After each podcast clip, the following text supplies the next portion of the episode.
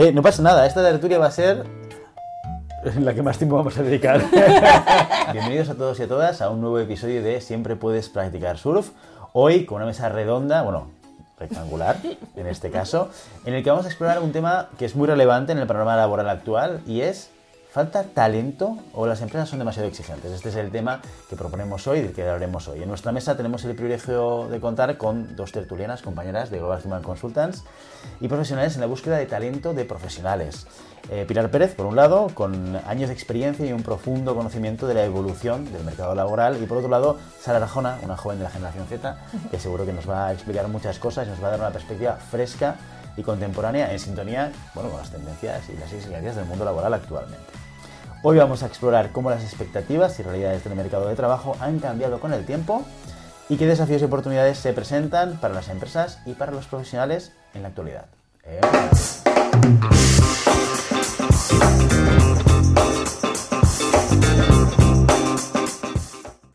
Pilar Sara, bienvenidas. Gracias. Bueno, en esta, esta tertulia hoy vamos a tocar un tema eh, que ya os anticipo que ha generado un poquito de movimiento en las redes sociales, porque antes de grabar esta tertulia compartimos algunas encuestas en, LinkedIn y generaron cierto movimiento, cierta opinión, eh, en, algún caso cierto, bueno, que se nota que hay, que hay pozo en, este tema sobre el talento y la exigencia de las empresas con respecto a la búsqueda de talento. Eh, muchas gracias por venir hoy aquí. Yo creo que mm, vuestras perspectivas, que son muy diferentes, como, como, como comentado al principio, de alguien como tú, Pilar, que llevas mucho tiempo en, eh, en, el mundo de la búsqueda de profesionales y la evaluación de profesionales, que has visto muchas cosas desde que empezaste hasta ahora. Y Sara, tú que vienes de, para darnos la perspectiva más fresquita, eh, más fresquita de la generación Z, sobre tu propia experiencia también, eh, con el tiempo que llevas haciendo búsqueda y también, por supuesto, con tu propia experiencia con la gente que está a tu alrededor, eh, que seguro que va a ser muy útil para hablar sobre, sobre este tema. Antes de empezar, sí que me gustaría, os lanzo una pregunta en la cual os voy a pedir que os mojéis y luego os enseño resultados de lo que, de lo que vimos en la encuesta que, que lanzamos por LinkedIn. La pregunta es, ¿Creéis que hay una crisis de talento en estos momentos a día de hoy? Y la respuesta binaria, sí o no. Pilar. Difícil posicionarse así tan rápido. Eh, parece que sí, ¿no? Por lo que escuchamos de, ambos lados, tanto por parte de nuestros clientes como por parte de nuestros candidatos, eh, existe la creencia de que sí, de que hay una crisis de talento. Aquí habría que indagar y ver hasta qué punto esa crisis es real, no es real, o simplemente estamos hablando de falta de adecuación de unos con otros, ¿no? de, de expectativas de una parte y de, y de, otra parte. Pero bueno, si hay que contestar un sí o un no, me apuesto por el sí. Apuestas por el sí, perfecto. ¿Y Sara, tú cómo lo ves? Yo creo que no hay una crisis de talento. Ajá. Me bajo directamente. Yo creo diré que es más el tema brecha temporal, Ajá. lo que estamos viviendo. ¿no? Al final estamos avanzando de una manera muy rápida, muy ágil, de una manera mm, que al final muchas empresas intentan buscar ese talento que necesitan con la gente que está acabando los estudios actualmente y, por desgracia, pues la educación no se puede adaptar tan rápido a lo que necesitamos actualmente. Muy bien. Oye, pues vamos a ver qué nos dijeron por LinkedIn. Ahí lo, lo tenemos, que ahora nos lo ponen. Por cierto, no te he saludado, Carol. Hola. Hola. eh, ¿Creéis que hay una crisis de talento? Aquí lo veis muy, muy repartido, bastante repartido, ¿no? Un 42% de la gente que respondía a esta encuesta dijo que sí, que talento era escaso, y un 58 dijo que no, que, había, que hay talento de sobras dentro de, del mercado. Así que es verdad, aquí hay dos elementos a tener en cuenta de la encuesta. La primera, que volumen de votos de 124 personas, no estamos hablando de una masa crítica de millones de personas respondiendo. Y luego, también otro elemento, y es que esto viene de LinkedIn, donde ya sabemos que porcentualmente lo más probable es que la mayor parte de la gente que ha respondido es eh, gente que tiene más rol de empleado que de empleador. ¿eh? Correcto. O sea correcto. que un poco sí. para, para, que entendamos aquellos elementos y entender bien los números que estamos viendo aquí, que quizás si cambiamos la población o cambiamos los perfiles, pueden variar o pivotar estos porcentajes. ¿vale? Aquí, eh, si nos vamos a, a, las noticias, vamos a intentar aportar una visión externa, que no es uh -huh, nuestra ni es, ni es vale. opinática, como tenemos aquí, eh, sino que viene de la prensa que nos habla un poco de unos datos que quizás son relevantes. ¿no? Teníamos una noticia de cinco días, del diario de cinco días de agosto del 2023, ya que hace algunos mesecitos, uh -huh. ¿eh? pero relativamente reciente, que dice lo siguiente, dice 14.500 millones de euros perdidos cada año, la falta de talento digital pasa factura de España. Claro, eh, esta es una noticia muy concreta de, una, de un sector muy concreto, ¿eh?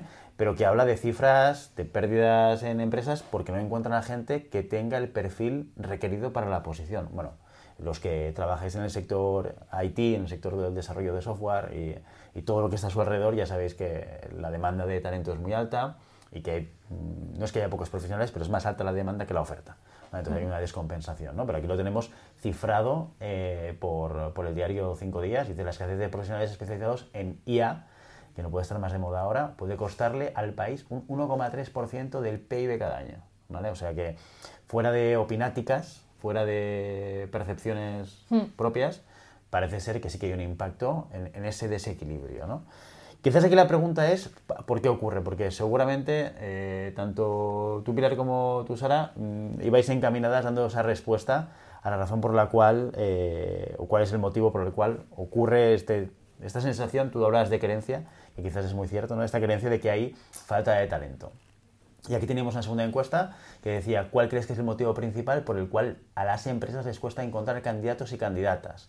Hay cuatro opciones, ya veis que la más votada es condiciones de trabajo, pero tenemos expectativas de candidatos, perfiles poco cualificados y oferta y demanda, pero que ya veis que en, porcentaje la suma de las tres es un 40%, un 41% en total. ¿vale?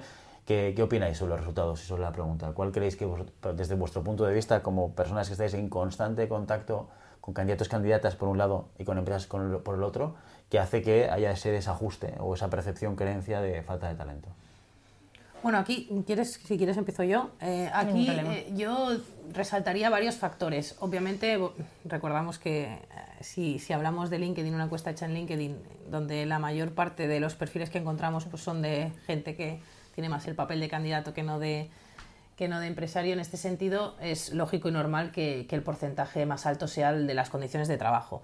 Pero que tiene su relevancia también, porque yo creo que es significativo y es eh, ¿por qué están rechazando últimamente los candidatos las propuestas que hacen las empresas para incorporarse a trabajar con ellas? Perdón, tengo una pregunta, eh, te corto. ¿Por qué esto es más significativamente alto ahora que antes?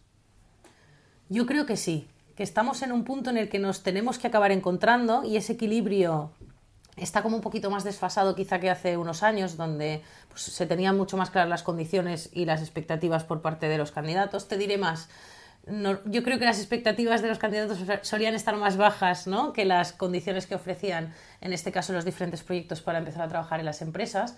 Y con el paso del tiempo, obviamente, la cosa ha ido cambiando, eh, teniendo en cuenta que además hay sectores como el tecnológico que, cambian a diario o, por horas muchas mm. veces.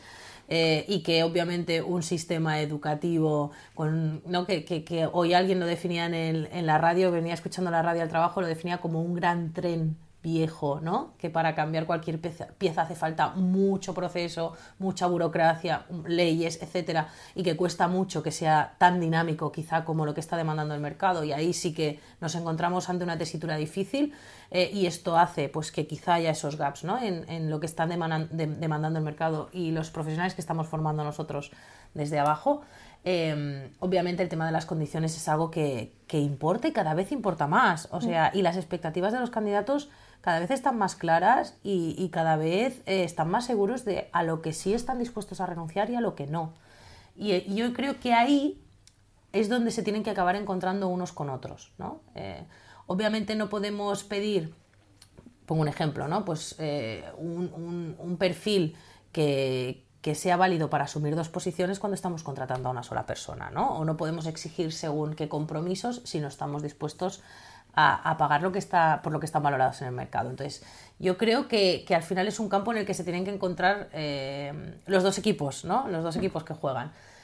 Pero sí que, entiendo que las condiciones de trabajo ahora mismo puedan estar en la parte alta de la, encuesta. Incluso yo creo que actualmente las condiciones de trabajo tienen un peso muy importante, ¿no? Ahora se vive una realidad del trabajo mucho más desarrollada, lo que, bueno, antes se hacía. Ahora ya no hay esa concepción o muy poca concepción de tener un trabajo 100% presencial. Ahora es más el formato híbrido 50-50 o directamente remoto. Hay candidatos que mm, en sus expectativas ya entra solo el remoto, 100% remoto, por poder también ¿no? llevar una vida más personal, poder estar con su familia, poder trabajar desde cualquier lugar, poder estar en diferentes ubicaciones y poder al final compaginar que eso yo creo que es lo que mm, la gente ha aprendido que se puede hacer, ¿no? Se puede conllevar diferentes trabajo y vida personal. Antes era como dos mundos diferentes. Ahora se han juntado y es lo que los mm, clientes e incluso eh, eh, bueno, candidatos también están buscando ese momento de encajar ambas piezas.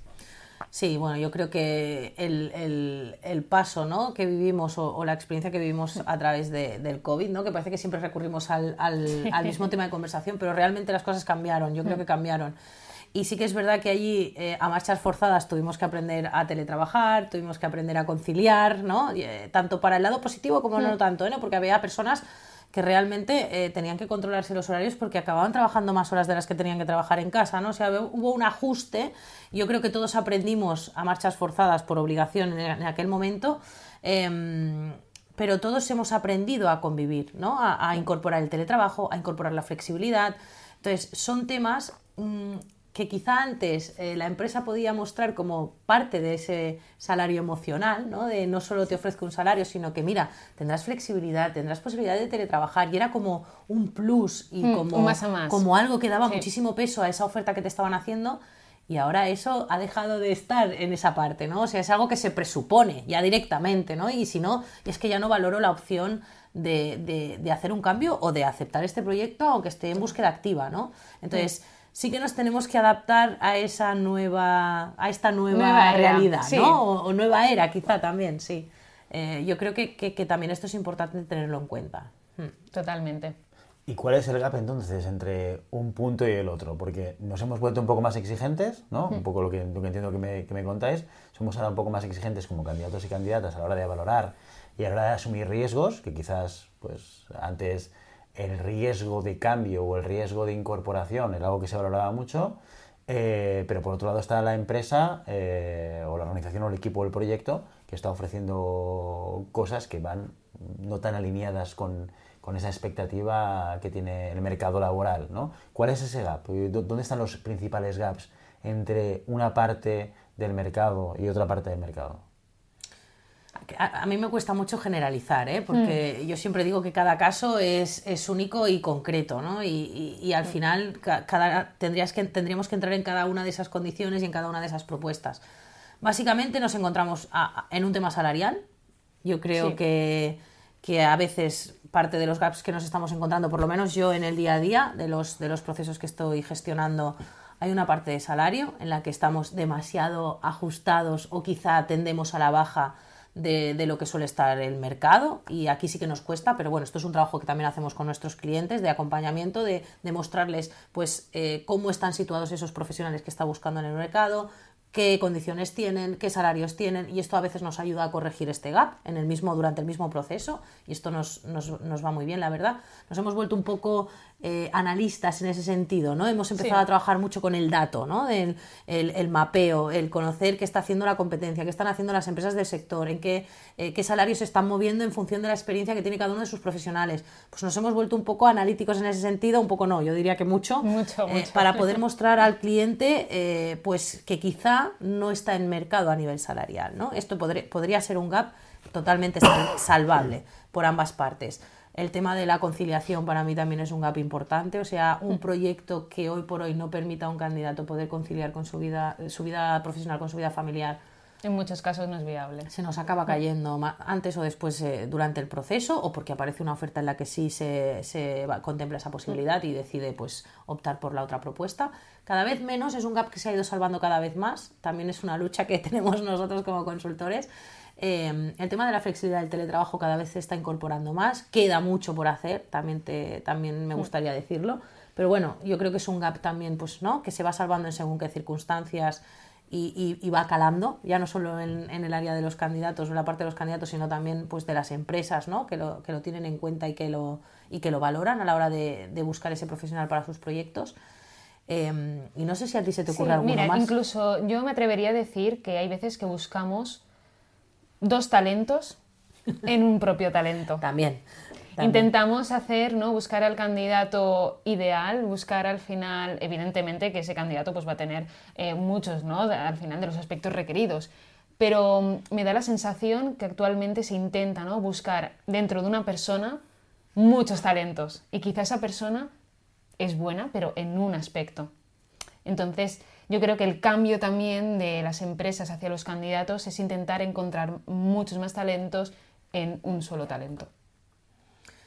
Puede ser, hmm. puede ser. Sí, quizá aquí sería una cuestión de priorizar, ¿no? Yo para esta posición, ¿qué necesito, ¿no? O qué, ¿qué necesito que me aporte esta persona eh, que voy a contratar, ¿no? Y a partir de ahí, obviamente, la carta a los Reyes Magos todos, y más ahora que se acercan las fechas, ¿no? Eh, todos cuando hacemos la carta a los Reyes Magos siempre queremos todo y lo mejor y, lo más, incluso lo que no existe, si puede ser, pues también lo pido por si acaso, pues también lo trae pero a partir de ahí también tenemos que ser realistas, ¿no? Mm. Y, tiene que haber una coherencia entre lo que estoy dispuesto a ofrecer eh, y, lo que estoy buscando, ¿no? Mm. Entonces, yo creo que, mm. que para mí, en, que alguien eh, pueda pensar que ha encontrado el talento para su organización es, aquella empresa que consigue tener muy claro lo que está buscando y priorizar lo que necesita de una forma realista y objetiva em, y encontrar esa persona que se lo puede ofrecer.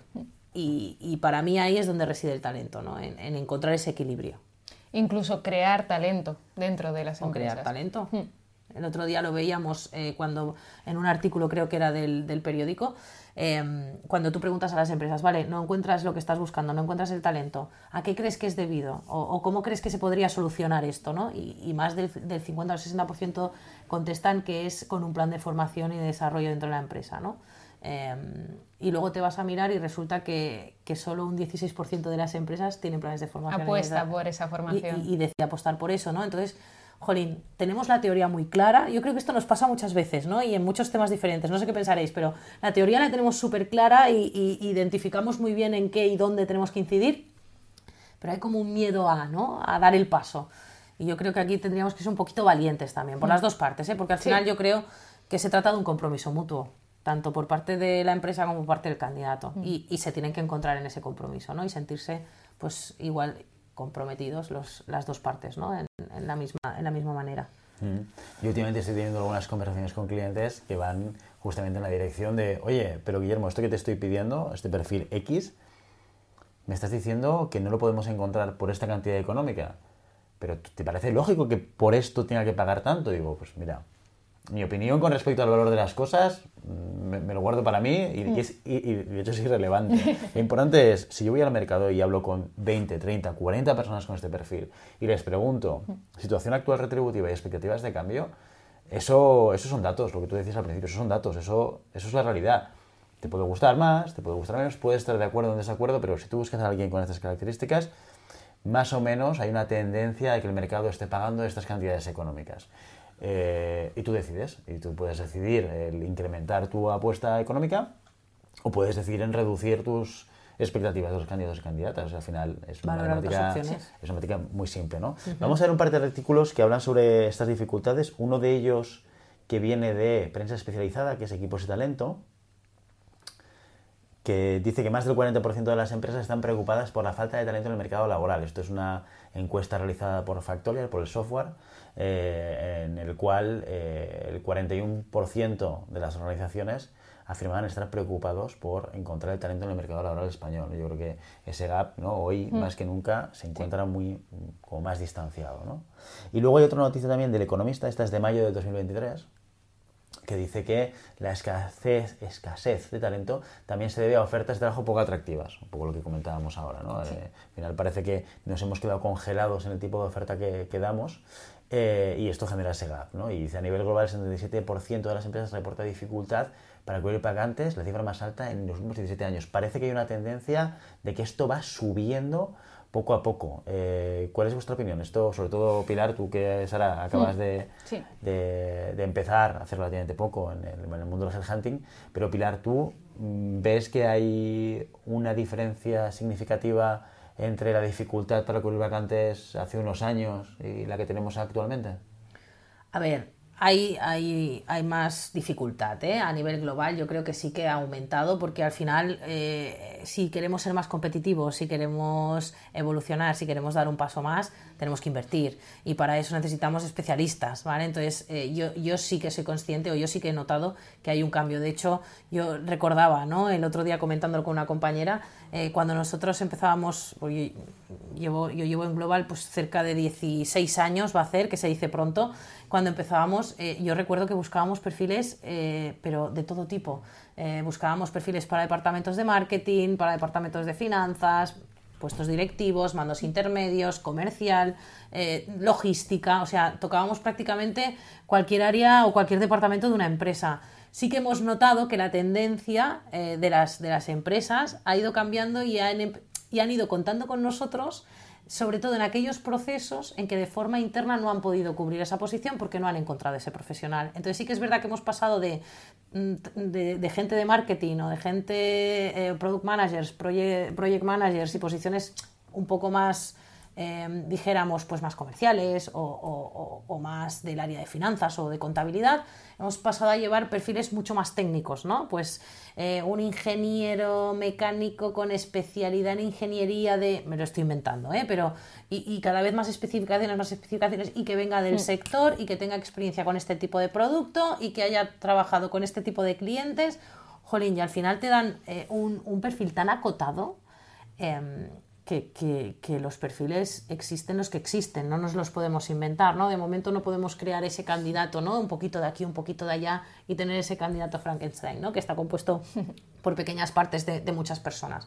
Entonces, sí que es verdad que cada vez eh, se ha afilado mucho más esa, o se ha concretado mucho más ese tipo de perfiles que están buscando. Y frente a esa dificultad, obviamente, cuantos más requerimientos tenemos, más difícil es encontrar una persona que además quiera cambiar de proyecto, que además eh, la posición esté cerca del domicilio que tiene actualmente, porque es una parte importante ahora en muchos de nuestros candidatos, ¿no? La cercanía, por ejemplo, geográfica, em, que era algo que a lo mejor hace unos años no era ni pensable. Yo llevo 16 años trabajando en Global y yo no vivo en Barcelona ciudad, donde está nuestra oficina, yo, yo soy de las afueras y, y no nunca ha sido un problema para mí, pero ahora hay candidatos que sí que para ellos es un problema incluso es, es requisito a la hora de tomar una decisión. Y además que esté dentro del rango salarial que está barajando el cliente. O sea, es muy complicado. Entonces, nos hemos vuelto como muy especialistas en la búsqueda de perfiles muy concretos, ¿no? Y, y, y esto sí que puede, puede hacer que este porcentaje suba.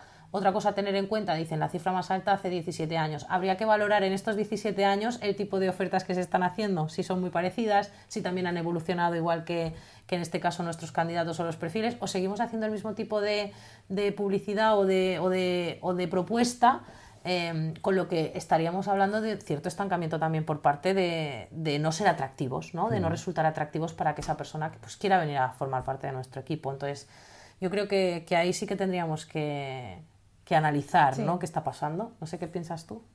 Bueno, yo creo directamente según datos que tengo, ¿no? Al final em, es lógico que haya un problema si no se hace una revisión, si no se analiza, si no se pregunta a las nuevas generaciones qué es lo que están buscando. De hecho, si comparamos años de 2022 a 2023, podemos obtener, según datos de INE, ¿eh? que un 11,7 bueno, de, personas han ido a trabajar a otro sitio. ¿El por qué? Por qué se han ido, qué condiciones les han ofrecido, qué facilidades, qué es lo que el otro mercado le ha traído que no ha hecho España, ¿no? Entonces yo creo que es un poquito jugar ahí. ¿No hay talento mm. o hay una fuga de talento? ¿no? Quizás sería otro, otro tema a tener en cuenta. ¿no? Y si hay esa fuga, ¿por qué se están marchando? ¿Por qué no se están quedando aquí? ¿no? ¿Qué no les estamos sabiendo transmitir o qué no les estamos sabiendo ofrecer? ¿no? Para, pues para que no hagan para eso. Para retenerles directamente. O sea, por lo tanto, dentro del mercado laboral hay un porcentaje de gente que se marcha fuera, que salen fuera del mercado laboral, porque tienen la posibilidad de capturar oportunidades fuera. Esto por un lado, un porcentaje pues más de 10%, que ya es algo significativo.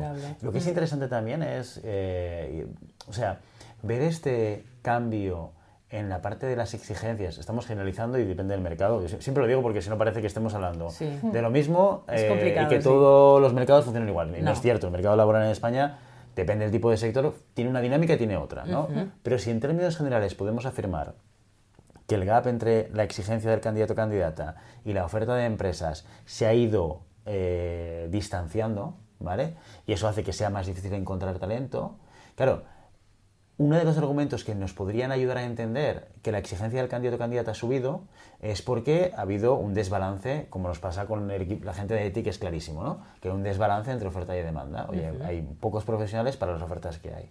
Pero la realidad es que si tú miras los datos de, paro y, de, de, gente activa dentro del país, no ves un cambio hiper macro significativo. Hay pues, evoluciones y hay cambios ¿no? Eh, en función del periodo, pero no podemos decir que estamos ahora en un momento en el cual eh, hay pleno empleo o estamos cerca del pleno empleo, ni muchísimo menos, ¿no? Entonces, eh, ¿qué razones creéis que hacen que el candidato se haya vuelto más exigente a pesar del hecho de que parece ser que oferta y demanda dentro del mercado laboral, generalizando, ¿eh? no sea muy diferente con respecto a años anteriores? Mm. Buena pregunta. Buena pregunta. Partamos de aquí. Pues directamente yo creo que es el conocimiento de las buenas condiciones. Ah. Es decir, cuando una persona sabe lo que es teletrabajar, sabe lo que es esa conciliación familiar, sabe lo que supone, ¿no? Al final el poder estar, eh, levantarte, el no tener que a lo mejor coger una hora de tren, el no tener, ¿no? Ese, em, el tener también ese tiempo después de la jornada laboral y no ese desplazamiento, esa comodidad también, no nos vamos a engañar. ¿No? Eh, yo creo que una vez que se conoce es muy difícil volver atrás y volver a mm, bueno, condiciones peores a las que tenías antes, bueno, a las que tienes ahora. Sí, esto es, pasa siempre. Hemos probado las mieles. Exacto, cuando uno va... Nos han obligado, de Exacto, manera. cuando uno va teniendo esos, esos privilegios, ¿no? O esa posibilidad, ¿no? Y prueba, pues, algo que realmente le gusta y que funciona, es muy fácil, es muy difícil quitárselo después, ¿no? Eh, el efecto retroactivo en, no, no, no, ya no, no, no, es que lo vayas a tener, es que no lo has tenido nunca, no, ya lo he tenido y sé lo que es, ¿no? Y, y, nosotros funcionamos mucho por prueba-error, yo creo, ¿no? Entonces, cuando probamos algo, podemos tener cierto miedo, cierto reparo a probar, también nos pasa, pero en el momento que hemos dado ese paso y en aquel momento por tema de COVID lo hicimos por obligación, no es, oye, ¿te parecería bien si teletrabajas? se tuvo que hacer, se tuvo que montar de hoy para mañana, la gente tenía que estar conectada, empezaron las reuniones por Teams, ahora mm, nuestra herramienta principal de, entrevistas de trabajo, muchas, son, son por Teams. Esto era impensable yo hace unos años eh, eh, en Global, eh, pensar que, que, las entrevistas se iban a focalizar básicamente o un gran porcentaje por, por Teams te hubiera dicho que inviable, ¿no? Porque el cara a cara, porque es muy importante, que también lo pienso, ¿eh? Pero al final es como incorporar pequeñas cosas que te ayudan en el proceso, ¿no? Pues quizá una primera entrevista por Teams y luego una presencial. Quiero decir, al final todo llega y tiene que llegar para sumar, no para restar o para anular, ¿vale? Lo que ya hay, sino para complementarlo. Y a partir de ahí ver que está funcionando y, y oye, pues si hay que si hay que decir adiós a algún método o alguna metodología, pues se le dice con toda la alegría del mundo, ¿no? que a veces parece que nos cuesta.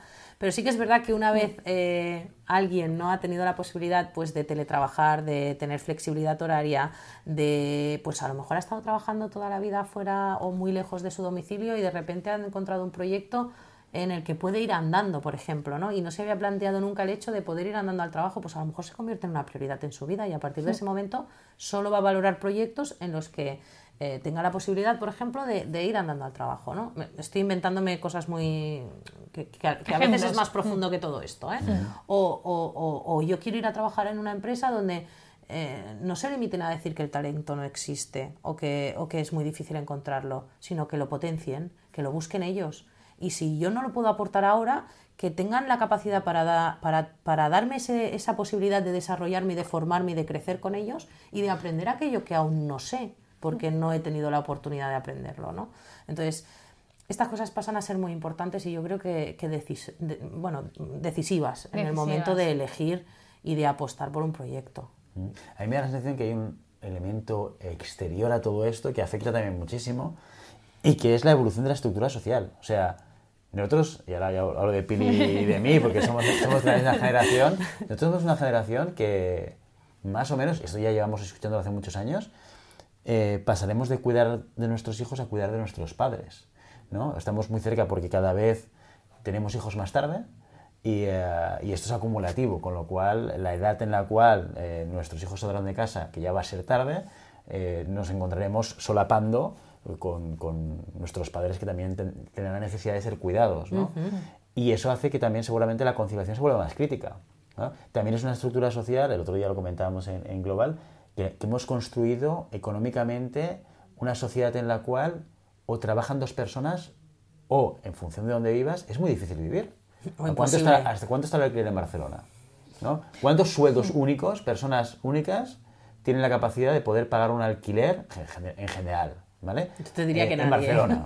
te diría que... Está, está todo montado, ¿sabes? O, ha ido evolucionando hasta tal punto en el cual, sí, no es porque sea mejor o peor, pero hace, no sé, 40 o 50 años nuestros padres, no sé en tu caso Pili, pero mi madre no trabajaba. ¿no? Mi madre tuvo la posibilidad de decir, yo no trabajo, y adquiero un rol en el cual pues me dedico más a los niños, me dedico más a la casa, etcétera, tuvo la posibilidad de decir, bueno, es muy discutir, tuvo la posibilidad, porque podríamos decir que socialmente está obligada, bla, bla. Bueno, en, el caso es que si hoy tú quisieses decidir eso, no podrías. No. Porque no tienes económicamente la posibilidad de mantener a tus hijos, mantener la casa, y, y, no hablemos de pagar Netflix y HBO. O sea, quiero decir que requieres de, de unos ingresos muy relevantes, lo cual hace que la conciliación al final se vuelve algo muchísimo más importante, ¿no? Quizás también esa parte social nos está afectando, ¿no?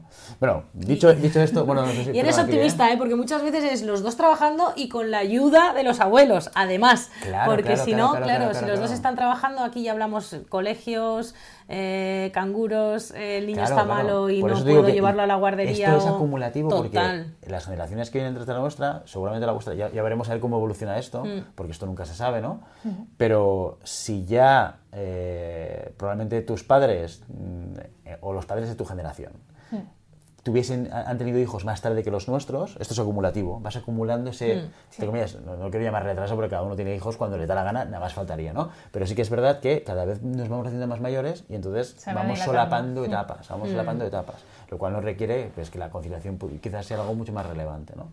Mm. Bueno, dicho esto, una reflexión así un poco más social, eh, dejadme preguntaros algo eh, que también suele ser materia de discusión cuando hablamos de talento, eh, que tiene que ver con el peso de, o la importancia que se le da a lo que se les suele llamar en el mercado las hard skills y las soft skills. ¿no? Hay mucho discurso eh, sobre, oye, las hard skills no son tan relevantes como las soft skills. Eh, el conocimiento lo puedes adquirir, la actitud, eh, la manera de ser, el comportamiento, no es, es, más difícil de modular o moldear o, adecuar o, cambiar. ¿no?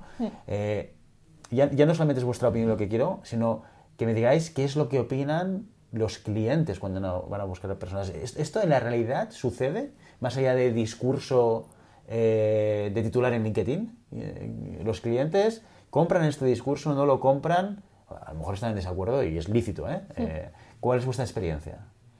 Yo soy de las que piensan que sí, ¿vale? Tengo, tengo esa creencia de que las, las soft skills para mí son básicas y fundamentales y si tengo que ponerme a priorizar, yo las priorizo a esa parte más hard que tú comentabas, ¿vale?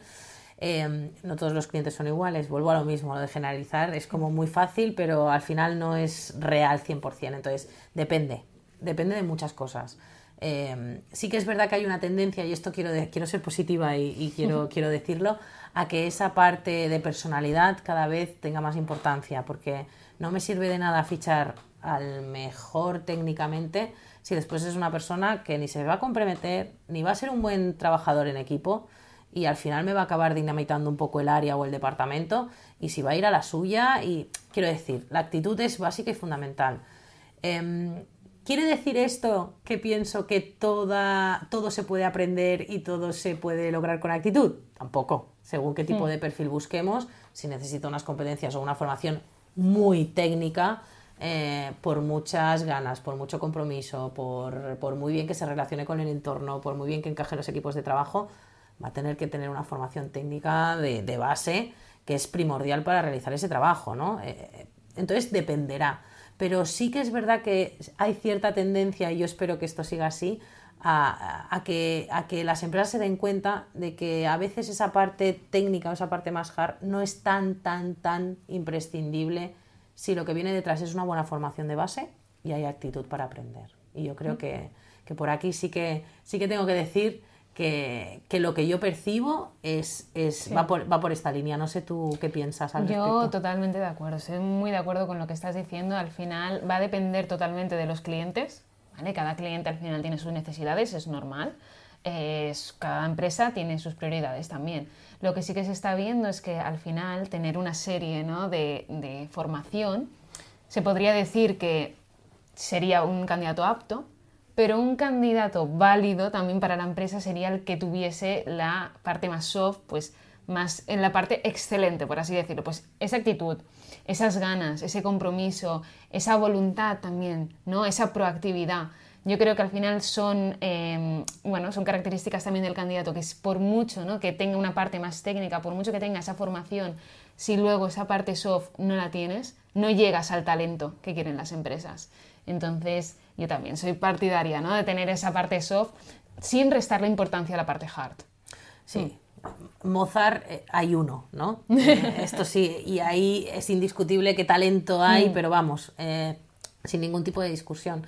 Pero eso no quiere decir que no haya compositores de música clásica que sean también muy buenos y que se hayan tenido que esforzar mm, mil veces más, ¿no? Y pasar horas y horas componiendo y de, con el piano para lograrlo, ¿no? Pues Mozart tenía esta capacidad de que él iba a escuchar una ópera y cuando salía de la ópera volvía a casa y era capaz de, plasmarla en un pentagrama de principio a fin, ¿no? Mm. ¿Cuántos puedes encontrar eh, de, este, de este estilo, ¿no? Con, este talento, estoy poniendo un ejemplo para, para sí, sí, sí, claro.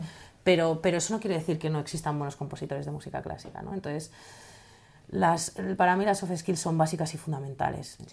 Es donde está la base. Y a mm. partir de ahí, mm, oye, podemos desarrollar lo que, lo que haga falta, ¿no? Y, lo podrá conseguir esa persona, pero las necesita tener de base, seguro. Mm. Y luego también otro tema que es, una, una, cosa es que ese talento exista en el mercado y otra cosa es que quiera trabajar contigo. Además, esto, nos cuesta aceptarlo también, ¿eh? Nos cuesta a veces.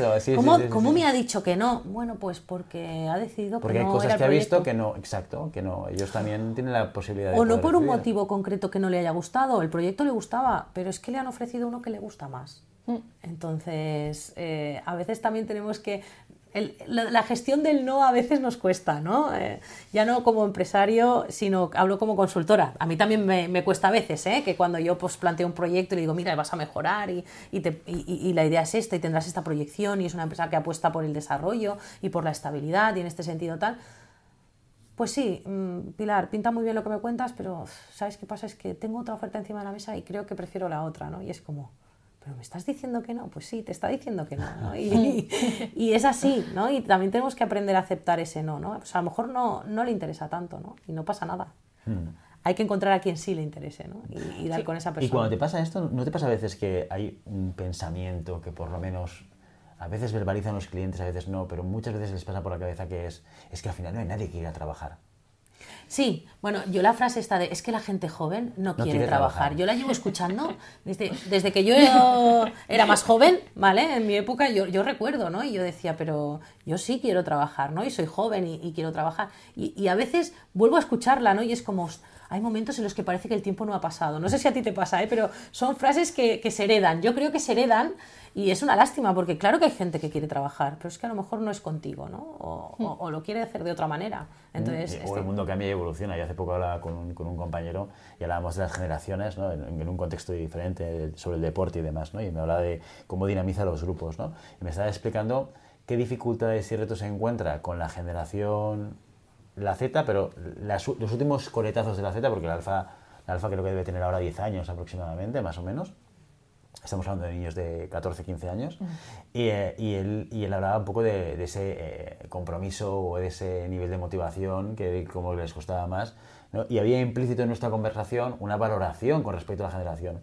Y yo le decía, sí, pero al final, al final, ¿te das cuenta de que este mismo argumento que estás utilizando lo utilizaban nuestros padres de nosotros y nuestros abuelos de nuestros padres y probablemente nuestros bisabuelos de nuestros abuelos. O sea, Seguro. Hay una, Estoy convencida. Hay una repetición, ¿no? De esa, o sea, lo que está claro es que hay una evolución y que, y que bueno, mm, tenemos una visión muy específica sobre, sobre cómo tienen que ser las cosas y a veces nos cuesta entender o, aceptar o adaptarnos a que hmm. haya otra generación que tenga otros intereses. ¿no? Y, y tendemos a valorarlo, porque es muy, es muy fácil valorarlo. No, es que nosotros teníamos compromiso con el trabajo y fíjate estos eh, que no lo tienen. Que no, Lo tienen Cambia el culpable, ¿no? En mi época era la televisión. Es que la televisión los atonta y, y quieren todo el día eh, viendo la televisión y la televisión. Ahora estamos con los móviles y con las tablets, ¿no? La culpa es de los móviles, de las tablets, que también, ¿eh? Que también hay parte ahí de, de, de bueno, de tener esa recompensa instantánea, ¿no? De, de estar continuamente recibiendo estímulos, ¿no? Y de enviándolos y, y estar súper conectado, ¿no? Esto de, ah, bueno, también nos pasaba antiguamente con el teléfono fijo, ¿no? Y, después cuando, cuando apareció el teléfono móvil, ¿no? Y parecía que, no, no, es que la culpa es del móvil, porque como llevo el móvil encima, pues claro, es que tengo, tengo que estar pendiente de todas las llamadas de, antes no, antes si me llamaban y me cogían en casa podía hablar, o pues mira, ahora no está, llámalo más tarde, ¿no? Esto ahora es impensable, o sea, que alguien te llame y que tú no devuelvas esa llamada o ese WhatsApp, es que mira, me ha dejado en visto y no me está contestando, ¿no? es eh, como el, doble check este y, no me dicen nada, ¿no? Y es como que nos hemos acostumbrado a, al instante, ¿no? Al momento, a, ser rápidos, a estar ahí, a... Es evolución, pero es lo que tú dices, yo creo que el discurso es muy parecido, cambian los culpables, yo creo, ¿no? Entonces, pero sí, sí, sí, yo, yo también he escuchado esta frase no hace mucho, ¿eh? de, que la gente joven no, no, quiere trabajar, ¿no? Bueno, es que a veces el que te dice que no, no es tan joven. Entonces, ¿aquí qué pasa? Cuando el que te dice que no, pues está en, una franja de edad entre los 30 y los 45. ¿Qué pasa? ¿no? Pero bueno. Está claro. Lo que también habría que mirar es si esa evolución va acorde con lo que se necesita ahora. ¿No? O sea, has puesto antes un ejemplo, ¿no? De el doble check, ¿no? Ostras, no me está contestando. Pero también a mí me ha hecho recordar, ¿no? Pero es que hay gente que es capaz, ¿no? De quitarse, pues, el, el visto, la última conexión. Hay gente que estamos perdiendo también por el camino. Y a mí eso, trasladándolo al, al tema de aquí, me da, me da la sensación también que a veces generalizamos. La gente joven no quiere trabajar pero hay gente que sí, y hay gente que a lo mejor que ya conoce, ¿no? En los horarios partidos, ya sabe lo que es hacer un turno de noche, ya sabe lo que es al final estar muchas horas y a lo mejor por una recompensa realmente que no es acorde, ¿no? A lo que, a lo que se está trabajando. Entonces hay mucha gente que no quiere trabajar, pero hay otra gente que también quiere trabajar. Entonces hay que buscar a esa gente y también eh, darles y proporcionarles unas condiciones laborales también dignas. La oportunidad de crecer hmm. totalmente. Es que yo creo que lo de trabajar o no trabajar no va con la edad. O sea, indistintamente. O sea, es un tema hmm. de que alguien quiera o no quiera. Ya está, independientemente de la edad que tenga. Porque además, muchos de esos que tú comentas, de horarios larguísimos y maratonianos, de eh, un salario que se ve como poco recompensado por las horas o por el compromiso implicado y tal, seguramente si hiciéramos un porcentaje de las personas que están trabajando en este tipo de posiciones, la gran mayoría serían personas jóvenes, precisamente. Entonces. ¿Cómo se está tratando ¿no? esa juventud? Pero esto ha pasado siempre. Tú no te preocupes, que nosotros ya venimos de escuchar eh, esta frase desde hace mucho tiempo, y así que no te la tomes como algo personal, porque yo creo que es algo ya heredado yo y peor todavía, la escucharás y un día la dirás. La diré, ¿Eh? porque seguramente. no te darás cuenta, pues pensarás que... cuando yo era joven. Exacto, exacto. es que las generaciones de abajo... Pues mira, sobre esto, mira, justo eh, Carol comparte este artículo. hace muy poquito descubrí gracias a Carol, una página web que es de un profesional de recursos humanos, se llama Jordi Roch, que creo que, trabaja en una empresa tecnológica, no me preguntéis cuál porque no me acuerdo cómo se llama. Muy interesante que habla sobre ciencia y recursos humanos. ¿no? Y yo me, sentí muy conectado con el contenido porque habla siempre desde una perspectiva de contraste, ¿no? de opinión-creencia, con contraste con, entre comillas, lo que dice la ciencia. ¿no? Y hablando justamente de este tema que, del que estamos hablando ahora, de, la gente no quiere trabajar, había un recorte que él compartía en uno de sus blogs, donde incorporaba, fijaos, año tras año, lo que dice la gente, ¿no? o, artículos que, que, salían con respecto a esto. Y vemos frases que se repiten constantemente desde 1894 hasta el 2022. Pero sí, yo creo que, yo creo que si bajamos al 800.000 antes de Cristo y vemos una, antro, un paleolítico. bueno, creo que no hablaba, ¿no? Pero el, el, siguiente, ¿no? El Homo erectus o el Homo habilis, se nota que estoy en trimestrales con mi hija, ¿eh? porque si no, no me acordaría. Sí, ¿eh? no, no. ¿Has visto? La tienes ahí apuntadita. Pues yo creo que si hablamos con estos también pasaría esto. ¿eh? La gente joven no quiere, ya no quiere ir a cazar. Ya no sale, ya no, quiere ir a, recolectar, ya no, ¿eh? ya no, es lo mismo. no es lo mismo. No quiere caminar, ¿Eh? no quiere... Sí, sí, estoy convencida, seguro. Pues mira, un, un, recorte muy interesante que justamente hace esa recopilación de, de, comentarios con el tiempo, como diciendo, oye, que esto... Sí esto es como, como una repetición, como, una, como, un elemento muy cíclico. Muy bien, oye, eh, ya para acabar sí que me gustaría preguntaros, hemos hablado sobre lo que os voy a preguntar mm, durante toda la tertulia, pero me gustaría que intentéis resumir eh, los aspectos más relevantes sobre qué recomendaciones daríais a los empleadores, a las empresas, a los empresarios, para intentar acortar ese gap que parece que en el mercado hay con respecto al talento. ¿Qué dos, tres recomendaciones daríais prácticas, operativas? Eh, y aplicables ¿eh? para, para, intentar que ese gap se reduzca y que puedan pues contar con, los, con las personas y con el talento que necesitan para sus proyectos. yo si tuviese que dar un consejo a, candidatos sería, en primer lugar, ser realista, ¿no? Al final de dónde estás, eh, si has acabado ahora mismo la formación, qué es lo que la, otra, qué es lo que la empresa te puede ofrecer y también tener esa capacidad ¿no? de analizar qué es lo que tú puedes aportar. ¿no? Al final a veces los candidatos también mm, tienen esa tendencia a pedir, pedir, pero luego no tanto a soltar ni a dar. Ah. Y en el caso contrario, si tuviese que dar también eh, feedback ¿no? a empresas, les recomendaría que escuchasen, que escuchasen más a gente que quiere trabajar, que bueno, aumentasen también en horas de formación, que también apostaran por el talento que se puede desarrollar en una misma empresa. Eso sería mi, feedback como conclusión. Muy bien, Sara. Yo iría por el estilo. No vale copiar, Pilar, ¿eh? No, no, no. nunca, otra cosa, ¿eh? Nunca, nunca. O dicho con otras palabras. No, es broma. No, eh, yo lo primero que les, les aconsejaría a las empresas es eh, sentaros, pensar muy bien qué es lo que necesitáis, eh, qué perfil es el que, el que estáis buscando, qué competencias tiene que tener esa persona, qué requisitos mínimos, cuáles son deseables. A veces la, línea entre el, requisito mínimo y el deseable no existe, es una niebla eh, en la que no hay división y parece que todo tiene que ser requisito mínimo. No, hay prioridades. Entonces, eh, lo primero es saber muy bien qué estoy buscando. Em, cómo está posicionado ese perfil en el mercado, ahí sí que podemos ayudarles nosotros, ¿vale? A través de esos estudios que hablábamos de datos, ¿no? De pues qué, empresas tienen esta posición, con cuánta experiencia, en qué niveles se están moviendo, qué se les está ofreciendo, cómo se sienten, si están bien, si no están bien. Ahí sí que pueden eh, tirar de nosotros si nos necesitan y estaremos encantados de hacerlo. Em, y una vez sepas lo que necesitas y, cómo está esa, esa persona o esa posición posicionada en el mercado, pues obviamente conseguir hacer una oferta atractiva para que, para que dé el paso y, cambie de proyecto, ¿no? O, si está en búsqueda activa, pues que sea el proyecto que pongan en, la primera posición de las opciones que tiene para elegir. Yo creo que eso es básico y fundamental, que, se llegue a un entendimiento entre lo que estoy buscando, lo que estoy dispuesto a ofrecer y lo que estoy dispuesto a aportar y lo que me va a aportar a mí como profesional. Yo creo que ahí es donde, nos vamos a encontrar todos. Muy bien, Pilar, Pilar Sara, muchísimas gracias por venir hoy a la tertulia de Siempre Puedes Practicar Surf. Un tema sobre el talento muy candente, seguro que va a generar eh, opinión, polémica y comentarios. Encantados de que lo hagáis a través de los comentarios. Y, y, nada más, nos vemos en el próximo episodio. Hasta entonces, adiós. Hasta luego.